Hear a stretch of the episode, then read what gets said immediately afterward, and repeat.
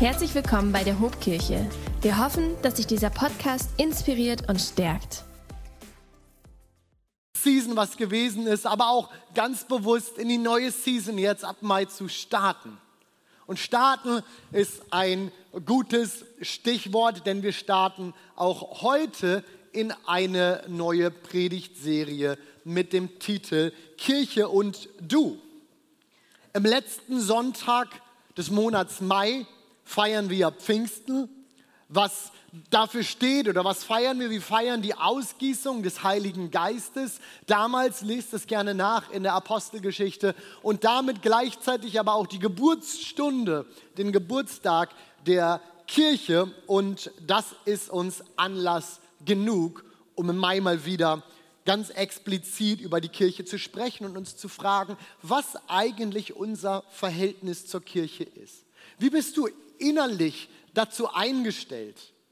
Und wie hast du dich oder, oder wie möchtest du dich positionieren zu diesem Projekt Gottes, das die Bibel Kirche oder auch Gemeinde nennt? Und diese zwei Wörter können wir an diesem Punkt, in diesem Kontext hier synonym benutzen.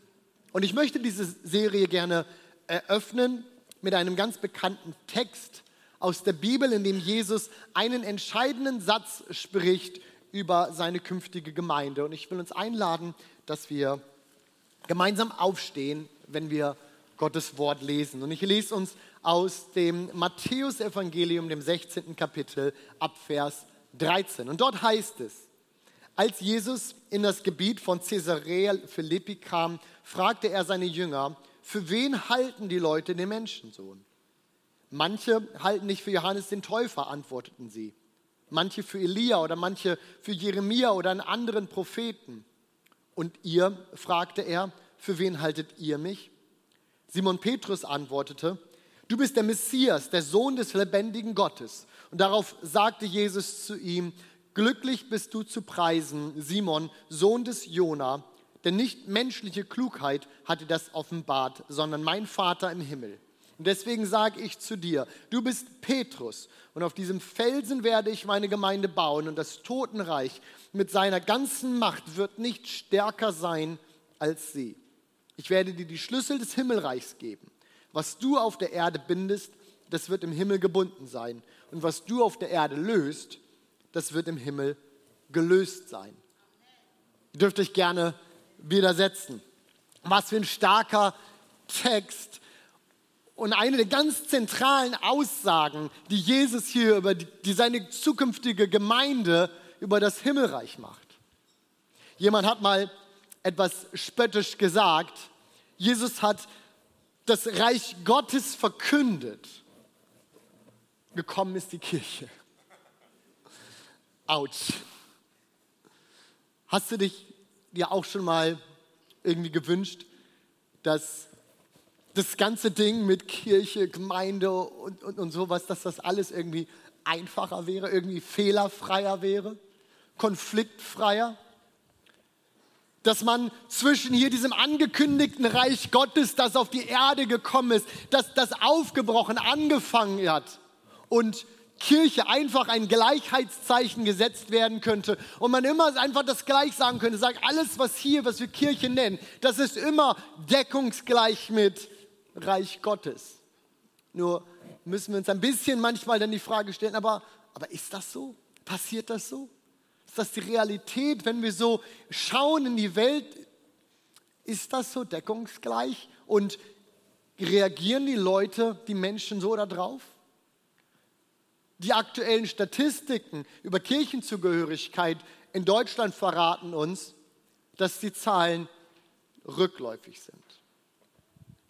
Aktuell sind es noch 51 Prozent der Deutschen, die einer der beiden großen Kirchen angehören. 1990 waren das noch 73 Prozent. 1950 in Westdeutschland 96,4. Die Zahl sinkt. Und die Gründe dazu sind natürlich vielfältig. Einige wollen sicherlich irgendwie einfach nur die Steuern sparen. Für andere ist Kirche einfach belanglos geworden. Und wieder andere schämen sich für all die Skandale, für all das, was man mitkriegt, was man hört, vielleicht sogar selbst erlebt hat und man will nichts mehr damit zu tun haben. Und diese Entwicklung ist auch nicht neu, sie ist auch nicht erst in den letzten Jahren eingesetzt, aber sie gewinnt weiter an Dynamik, sogar an Geschwindigkeit. Die großen Kirchen verlieren an Relevanz, die Gesellschaft im Ganzen wird, wird immer säkularer. Und vielleicht magst du oder willst du an diesem Punkt jetzt hier irgendwie einhaken und Einwände reinbringen. Und du sagst, ja, aber das, was du uns hier gerade präsentierst und diese Zahlen hier, das sind doch Statistiken aus den großen Landeskirchen. Aber wir als Freikirchen, wir als Pfingstkirche, wir wachsen doch. Das ist doch was ganz anderes. Und ich würde dir darauf antworten, na ja, ja, das stimmt, die Zahlen der Freikirchen sind stabil. Sie sind sogar leicht wachsend aber alle Freikirchen in Deutschland zusammengenommen, zusammengezählt, haben etwa 300.000 Mitglieder. Das sind nicht mal 0,4 Prozent der deutschen Bevölkerung. Mit rasantem Wachstum oder vielleicht sogar großer Erweckung hat das vielleicht noch nicht ganz so viel zu tun. Und vielleicht ist auch ein Einwand, dass du sagst, ja, aber Kirche ist ja nicht gleich Kirche, hier gibt es doch große Unterschiede und wir können doch nicht alles über einen Kamm scheren. Und auch da würde ich sagen, ja, das ist absolut richtig. Es gibt große Unterschiede zwischen den Kirchen und man kann hier nicht einfach pauschalisieren. Nur weil Menschen irgendwo etwas im Namen Gottes anstellen, heißt es noch lange nicht, dass tatsächlich Gott auch da drinne ist.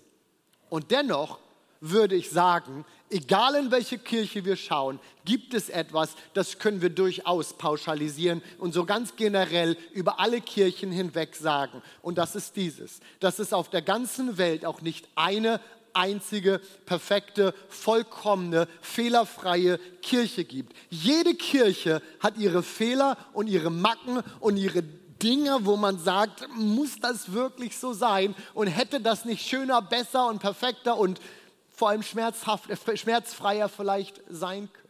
Das können wir so pauschal sagen. Jede Kirche hat ihre Dings und Donks und Fehler. Ja, eigentlich irgendwie ein frustiges Ergebnis, eine frustige Erkenntnis, oder? Und warum bin ich trotzdem, trotz all dem voller Begeisterung und Leidenschaft für Gemeinde? Warum glaube ich trotzdem, dass die Ortsgemeinde, die Gemeinde, die lokale Kirche die Hoffnung der Welt ist? Warum stecken wir den Kopf nicht in den Sand, sondern versuchen trotzdem in der Kraft des Heiligen Geistes Kirche, Gemeinde zu bauen im Sinne von dem, wie Jesus sich das vorgestellt hat? Ja, warum hat Kirche trotz all dieser Gründe und Dinge, die wir finden können, die so schwierig manchmal sind zu verstehen, warum hat Kirche trotz all dem eine Zukunft. Ihr Lieben, ich habe uns drei Gründe mitgebracht, warum ich glaube, dass Kirche Zukunft hat. Und der erste davon ist, ich habe ihn genannt, weil Gott seine Gemeinde liebt. Ihr Lieben, Gott liebt seine Gemeinde. Vom Anfang an, wenn wir in die Bibel schauen, bis die ganze Geschichte hindurch, lesen wir in der Bibel von der Liebe Gottes zu den Menschen. Und diese Liebe Gottes wird oft verglichen mit der Liebe, die ein Bräutigam für seine Braut hat.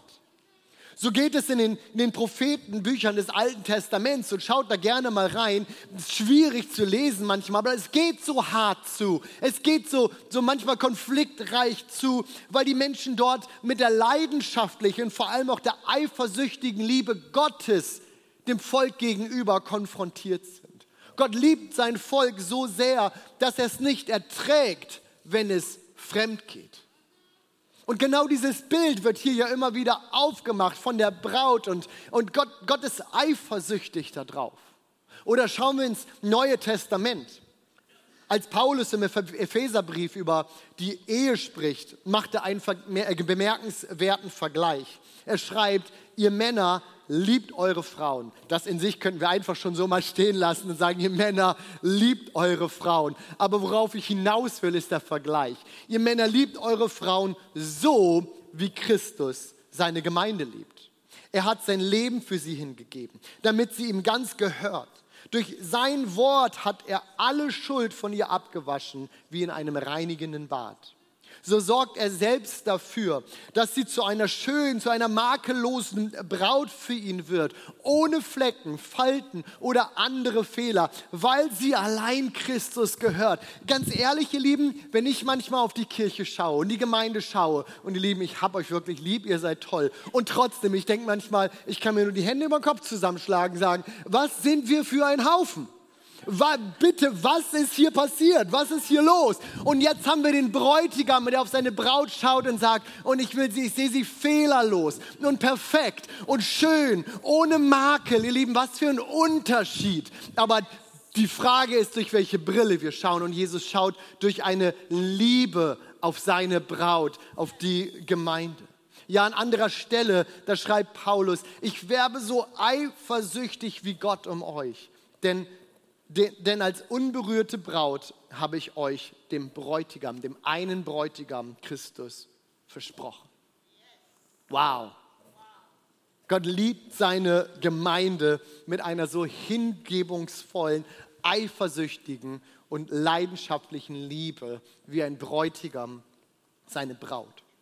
Die Gemeinde, die, die aus so unperfekten, aus so fehlerbehafteten und unheiligen Menschen besteht, wird durch, so haben wir es gerade gelesen, wird durch die Liebe von Jesus reingewaschen und geheiligt. Nicht, weil sie es aus sich selbst heraus ist, sondern weil sie Jesu Braut ist. Und deswegen schaut Jesus genau so auf diese Gemeinde, wie ein Bräutigam auf seine Braut. Doch heißt das nicht, dass Jesus deswegen all das liebt, was seine Gemeinde auch tut. Ganz ehrlich, im Namen Gottes haben die Kirchen, haben Gemeinden so viel Schreckliches und so viel Unrecht auf dieser Erde schon angerichtet.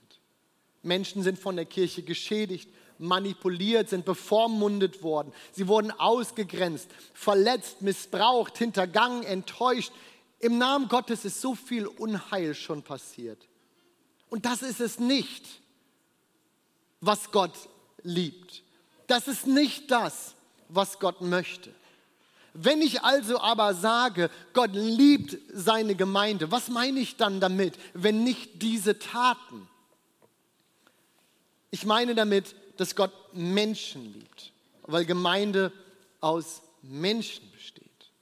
Gott liebt seine Gemeinde, weil Gemeinde aus Menschen besteht, die sich von seiner Liebe haben anlocken lassen und so wie in jeder Liebesbeziehung, die diese seine Liebe erwidern wollen. Ja, Gott liebt den Gedanken, dass Kirche eine Gemeinschaft von Menschen sein kann, die sich nach ihm sehnt und ihn zurücklieben will. Menschen, unter denen sich die Liebe Gottes hier auf der Erde sichtbar ausbreiten kann. Menschen, die hier auf der Erde das Wesen Gottes abbilden, seine Schönheit, seine Heiligkeit, seine Gerechtigkeit. Gott liebt den Gedanken, dass Kirche in einer Welt Liebe, Glaube und Hoffnung verbreiten kann. Er liebt den Gedanken, dass in der Kirche Menschen das Leben miteinander teilen können, dass sie miteinander weinen, dass sie miteinander lachen, dass sie einander trösten können. Er liebt den Gedanken, dass Kirche mitten in einer kalten, in einer lieblosen Welt ein Modell von Dankbarkeit, von Großzügigkeit, von Barmherzigkeit setzen kann. Ja, Gott liebt den Gedanken, dass Menschen, die rastlos sind, in Kirche Ruhe finden können. Dass Menschen, die sich verlaufen haben, im wahrsten Sinne, geistlich, seelisch, wo und wie auch immer, aber dass sie in Kirche ein Zuhause finden können. Ja, Gott liebt den Gedanken, dass Kirche schon jetzt auf dieser Erde das abbilden kann, das abbilden kann, was das herrliche Reich Gottes in Ewigkeit einmal abbilden wird. Deshalb hat Gemeinde eine Zukunft weil sie eine Geliebte ist, weil sie eine geliebte Gemeinde ist, weil Gott seine Gemeinde liebt. Amen. Gott liebt seine Gemeinde. Und ihr Lieben, das ändert so viel in dem Blick, den wir nehmen können auf die Gemeinde. Ich schaue anders auf jemanden, den ich liebe. Ich schaue ganz anders auf jemanden, den ich liebe. Und was denken wir uns manchmal? Was denke ich mir manchmal über die Gemeinde zu denken, auszusprechen, ich würde es nie wagen, ihr lieben Ehemänner, über eure Ehefrau irgendwas zu sagen, was sie kränkt, weil ich wüsste, das käme nicht gut an. Und wie anders gehe ich manchmal mit der Gemeinde um. Wie anders gehen wir manchmal mit der Kirche um. Jesus schaut auf seine Gemeinde und sagt, das ist meine Geliebte, sie ist meine Braut. Deswegen glaube ich, hat Kirche eine Zukunft. Doch warum noch hat Kirche eine Zukunft? Punkt zwei, und den habe ich benannt, weil nicht wir die Bauherren sind, nein, sondern weil es Gott selbst ist, der seine Gemeinde baut. Gott selbst ist es, der seine Gemeinde baut. Schauen wir nochmal zurück auf den Text, den wir eingangs gelesen haben. Petrus bekennt hier ja offen und laut, du bist Christus, der Sohn des lebendigen Gottes. Das ist das urchristliche Bekenntnis, dass Jesus nicht einfach nur ein Zimmermann aus Nazareth ist, sondern dass er tatsächlich der von Gott gesandte Messias ist. Über die Ostertage haben wir genau über dieses, diesen Punkt gesprochen, was es bedeutet, dass Jesus der Gesalbte, dass er der Messias ist. Hört euch das gerne nochmal nach. Aber das ist das Ur das urchristliche Bekenntnis. Und Jesus antwortet jetzt darauf in Vers 17. Er sagt, glücklich bist du, Simon, Sohn des Jona, denn nicht menschliche Klugheit hatte das offenbart, sondern mein Vater im Himmel. Nicht menschliche Klugheit hat offenbart, sondern mein Vater im Himmel. Ihr Lieben, das, das bedeutet hier doch, dass wir Jesus als Sohn Gottes niemals aus, aus menschlichen, aus dem uns Machbaren heraus erkennen können, sondern dass wir einen himmlischen Augenöffner brauchen. Gott selbst wirkt in der Kraft Heiligen, deines Heiligen Geistes in uns und öffnet unsere Herzen, öffnet uns unseren Verstand, damit wir überhaupt an Jesus Christus glauben können.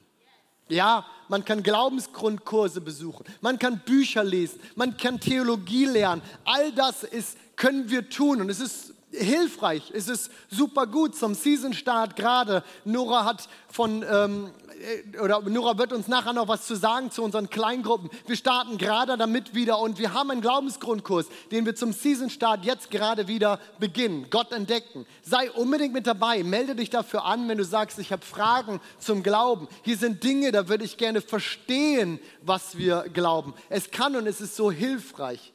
Aber in letzter Konsequenz brauchen wir Offenbarung. In letzter Konsequenz brauchen wir eine geistliche Überführung, einen göttlichen, eine, eine Offenlegung von dem, was uns noch verborgen ist. Der Glaube an Jesus wird nämlich nicht ausgelöst durch irgendwie schlaue Argumente, durch, durch, durch gute Argumentation oder Erklärung, sondern wenn wir tief ergriffen sind in unserem Herzen und Gott uns offenbart, wer Jesus wirklich ist.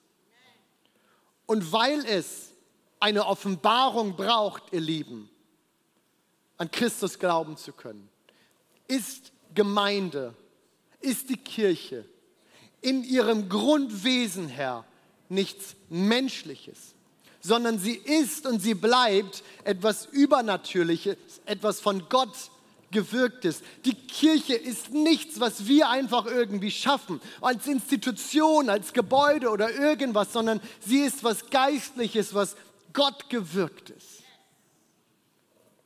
Aber bleiben wir nochmal hier bei unserem Text.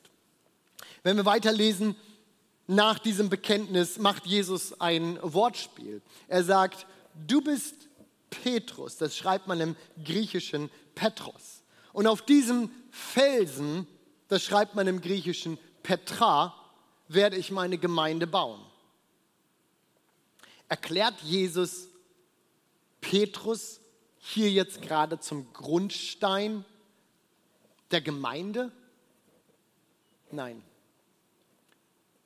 Im weiteren Verlauf wird deutlich, und auch in Briefen, die Petrus später schreibt, wird deutlich, dass, dass das nicht ist, was dieser Text uns hier gerade sagt. Nein, Jesus selbst ist das Fundament und er ist der Eckstein der Gemeinde.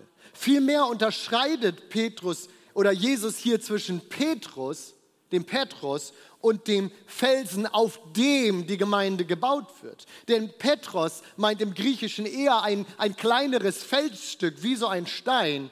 Aber Petra meint einen großen Felsen, der nicht verrückt werden kann. Und genau diese Unterscheidung nimmt Jesus hier gerade vor. Er sagt, er baut seine Gemeinde nicht auf dem Menschen Petrus.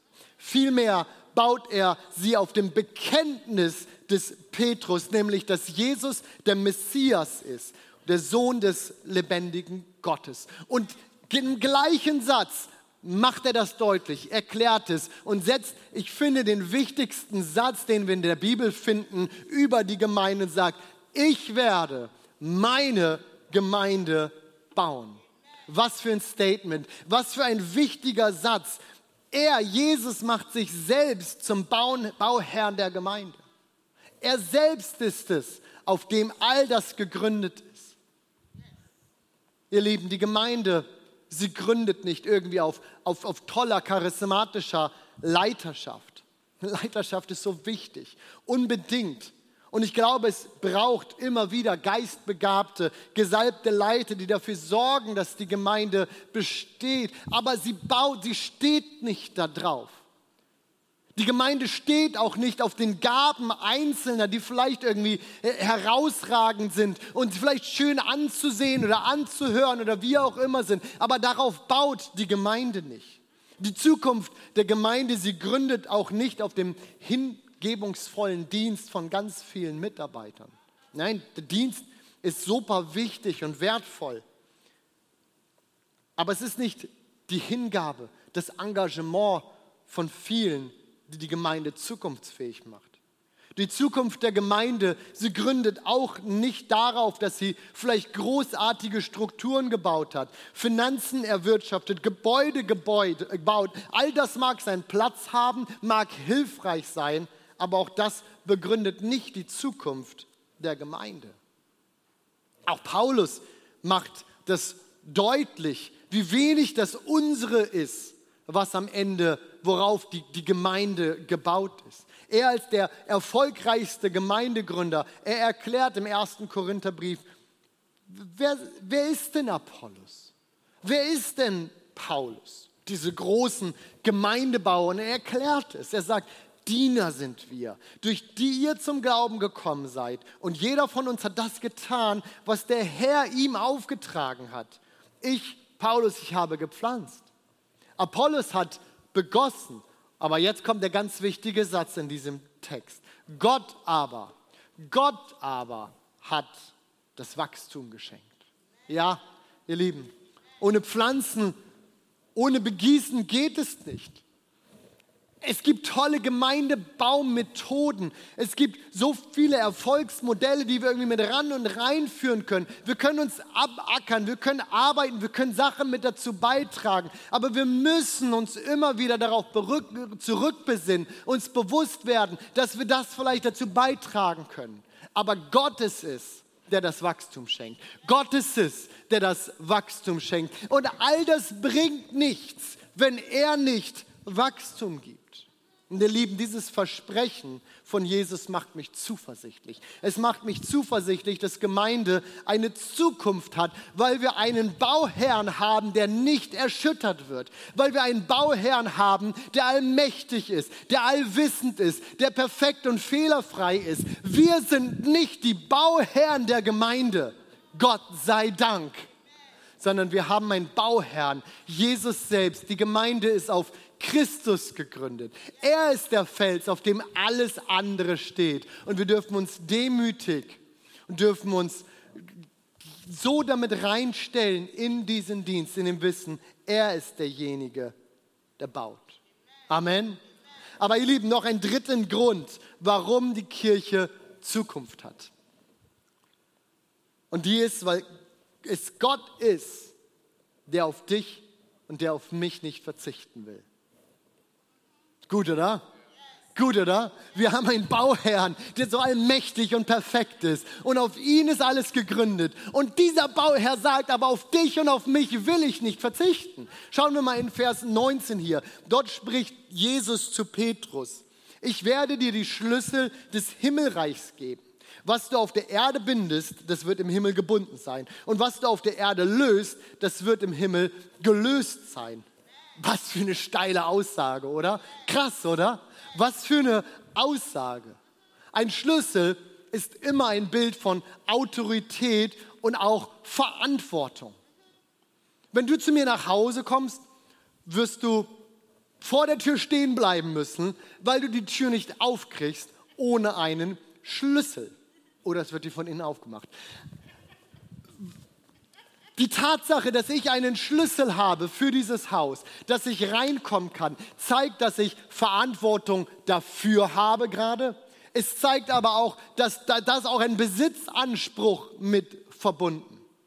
Für mein Haus habe ich einen Schlüssel. Ich kann damit, ich kann dort reingehen. Ich, ich, ich, ich darf dort drinnen wohnen. Ich, ich kann die Tür öffnen. Wenn ich zu deinem Haus komme, sieht das anders aus. Dort hast du Verantwortung. Dort hast du das Sagen. Dort kannst du die Tür öffnen oder eben auch nicht. Ein Schlüssel ist immer ein Zeichen von Verantwortung und von Autorität.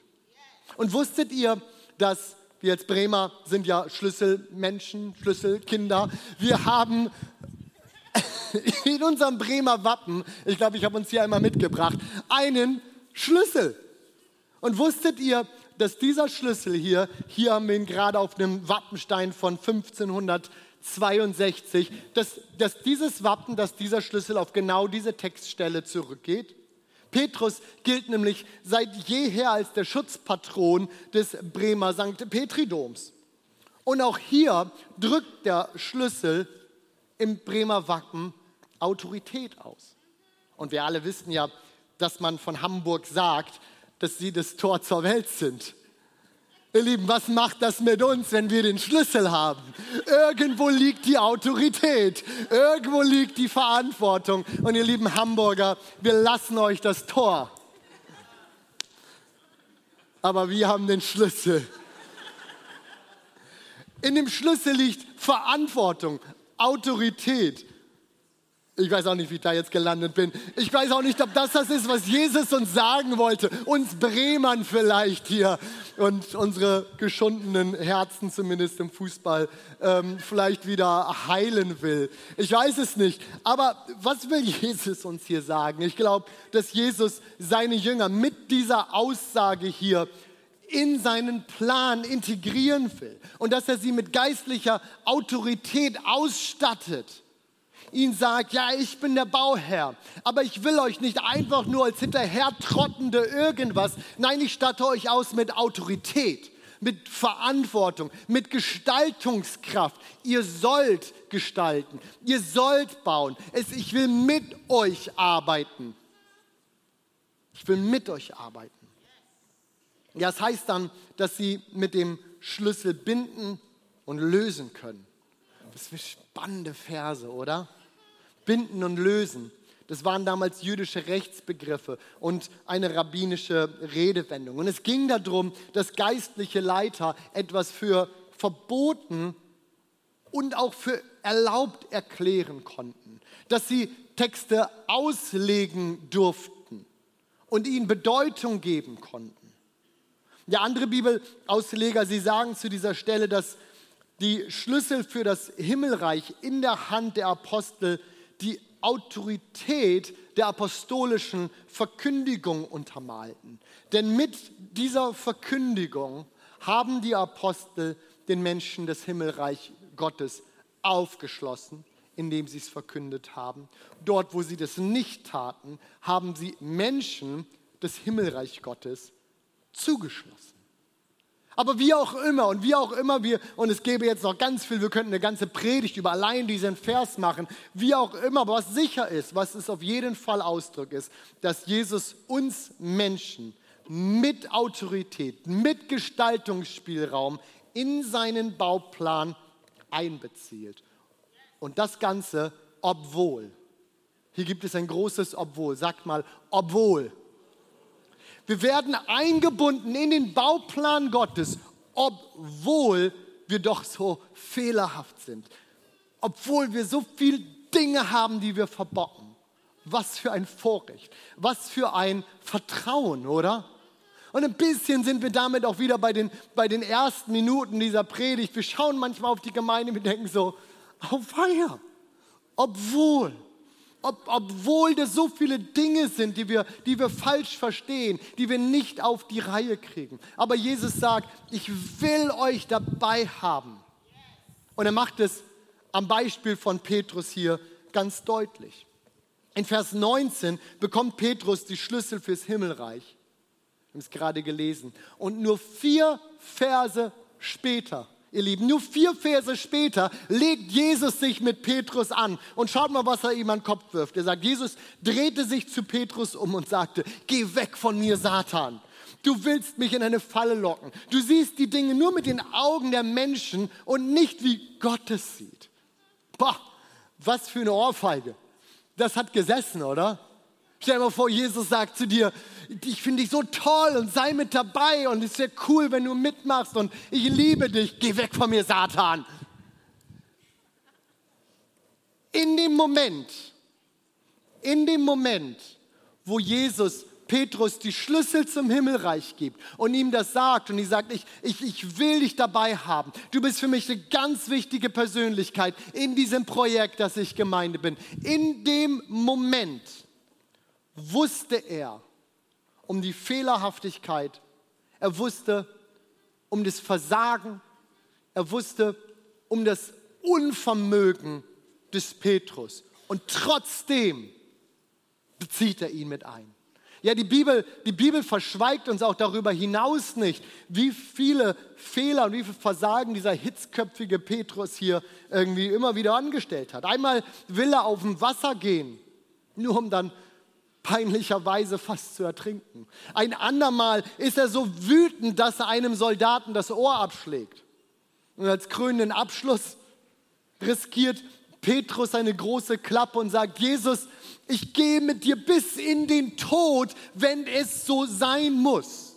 Nur um dann ein paar Momente später vor einem kleinen Mädchen zu behaupten, dass er Jesus nie gekannt hat und überhaupt nicht weiß, wer er ist. Dreimal verleugnet er Jesus. Wow, he's the man. Petrus. Ja, ihr Lieben, schon in dem Moment, wo Jesus Petrus beruft und ihm die Schlüssel gibt, weiß er um seine Schwächen. Und trotzdem wirbt er und wirbt und wirbt und wirbt immer wieder um Petrus. Ihr Lieben, die Person von Petrus kann, kann uns an diesem Sonntag hier so eine große Ermutigung werden. Denn sie zeigt uns, Jesus baut seine Gemeinde nicht mit perfekten Menschen. Yay, was für eine gute Botschaft für alle von uns, oder? Er baut seine Gemeinde nicht mit perfekten Menschen, sondern mit Menschen, die an ihn glauben. Er baut seine Kirche nicht auf die Person Petrus, sondern auf das Bekenntnis des Petrus, dass Jesus der Messias ist, dass er der Sohn Gottes ist. Und wenn wir darüber nachdenken, ihr Lieben, was, was für eine faszinierende Botschaft, die wir hier haben.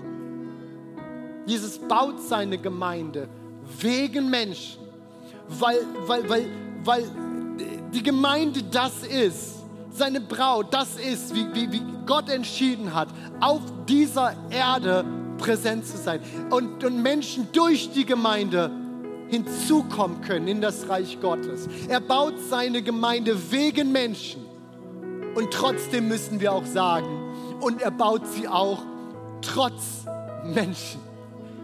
Auch trotz Menschen.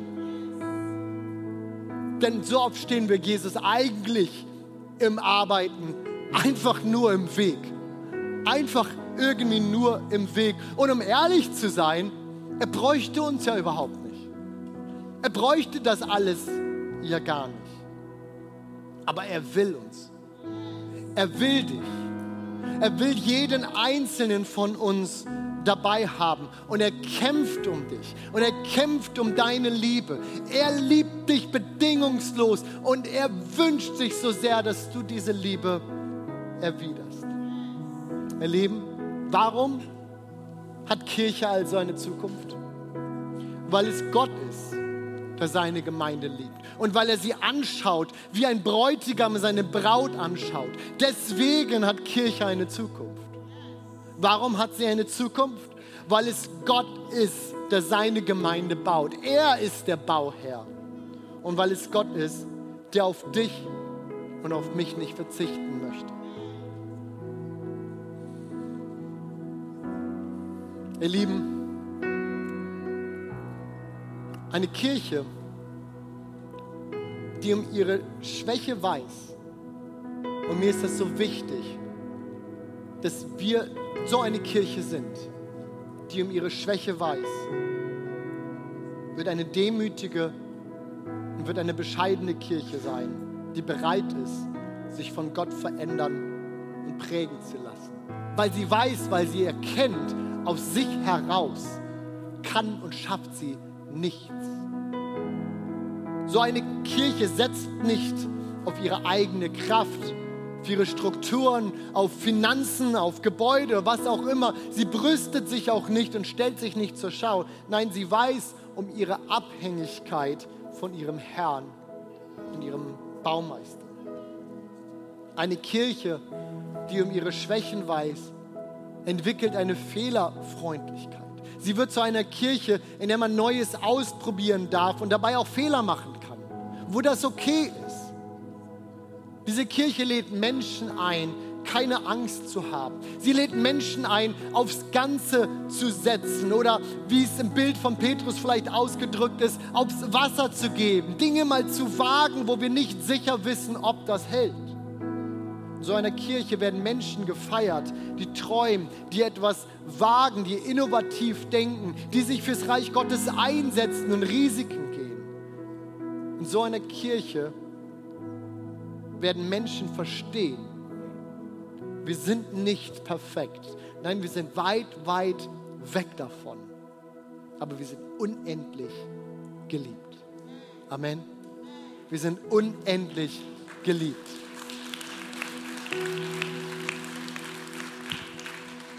Und genau das ist es, was ich dir heute an diesem Sonntag auch mitgeben will.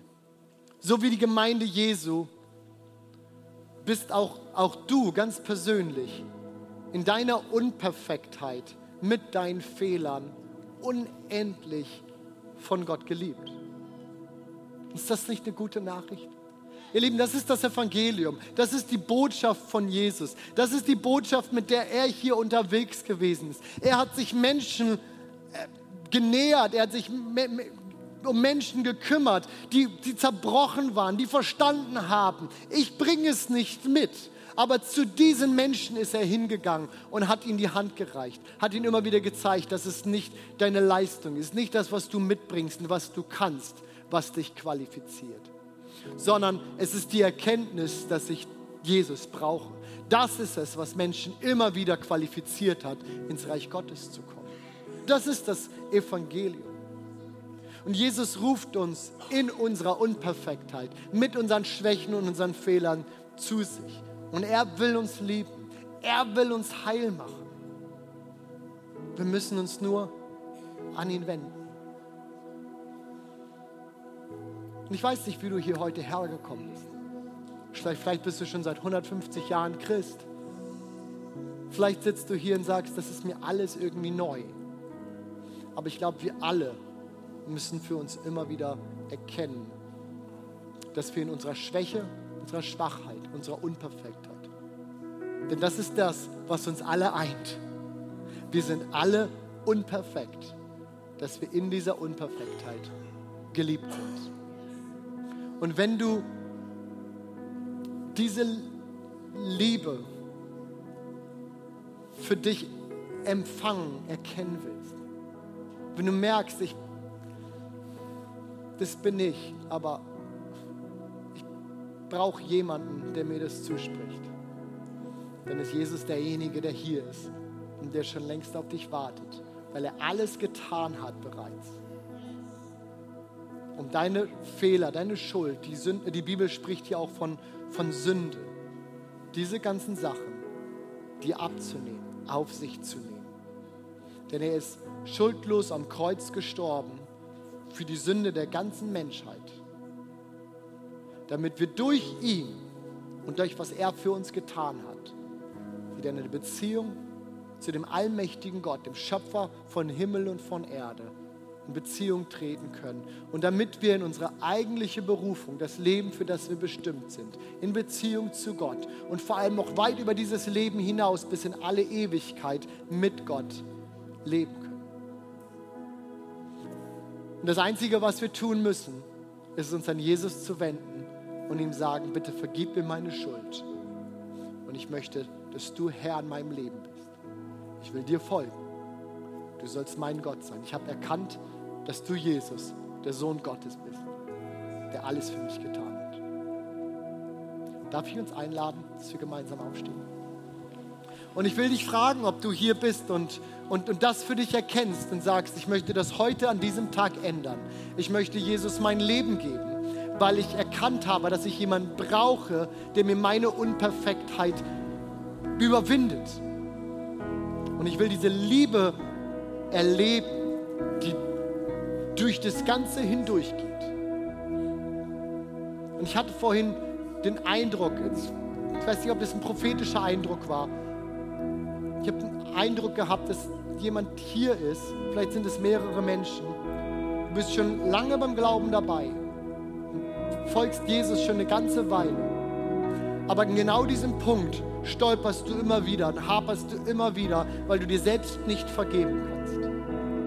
Du hast Jesus lange um Vergebung gebeten, aber diese Vergebung, die kommt nie zu dir durch, weil du dir nicht vergibst. Weil du meinst, dass du das hinkriegen musst und die Dinge auf die Reihe kriegen musst. Und Jesus will dir heute Morgen sagen, du wirst es nicht schaffen. Es ist nur durch meine Vergebung, dass du das erlangst ich will dich ermutigen, dass du einfach loslässt und ihm machen lässt, dass du ihm sagst, ich will deine Vergebung für meine Fehler, für das, was ich in meinem Leben falsch gemacht habe. Ich will sie annehmen und weil du mir vergibst, will ich mir heute auch selber vergeben.